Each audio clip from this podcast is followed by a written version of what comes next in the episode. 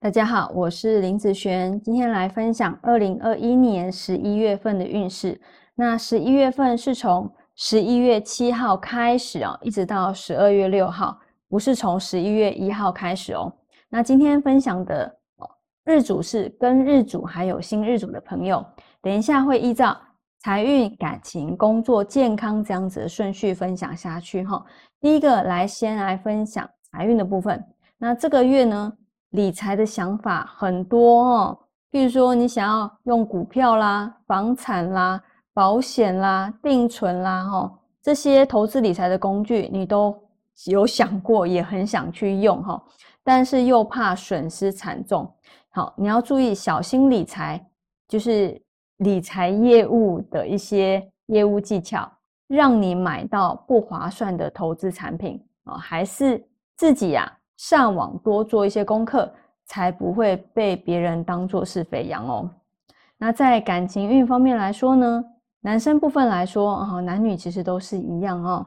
这个月感情没有很好，那你的感情啊，会带给你精神上的压力哦。尤其是越小的事情，越容易因为一句不中听的话而暴怒哦。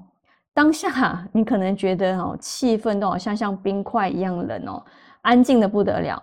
谁都不想要再多说多说些什么，好，不知不觉就冷战起来了哈。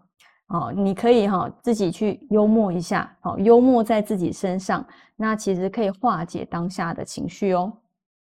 那在工作上面来说呢，这个月工作运不也没有很好哈。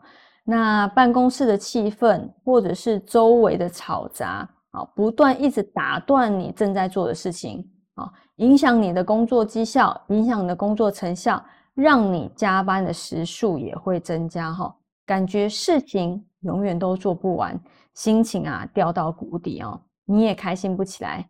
哦，那你可以啊去跟朋友去丢一下垃圾，跟朋友约一下吃饭，好，把一些不满的啊一些东西丢出去，情绪啊其实它也是需要一个出口的。那在健康运方面来说呢，这个月啊要注意膀胱发炎、腰部哈有不舒服、肠子和胃发炎的状况。你可以多吃一些像白米饭、面食、海鲜、紫菜哦，这些都会有帮助哦。你也可以多去静坐或是练瑜伽，不仅可以让心情变好，还有增加幸运的功效哦。好，那我们以上。跟日主和新日主就分享到这边，我们下个月见，拜拜。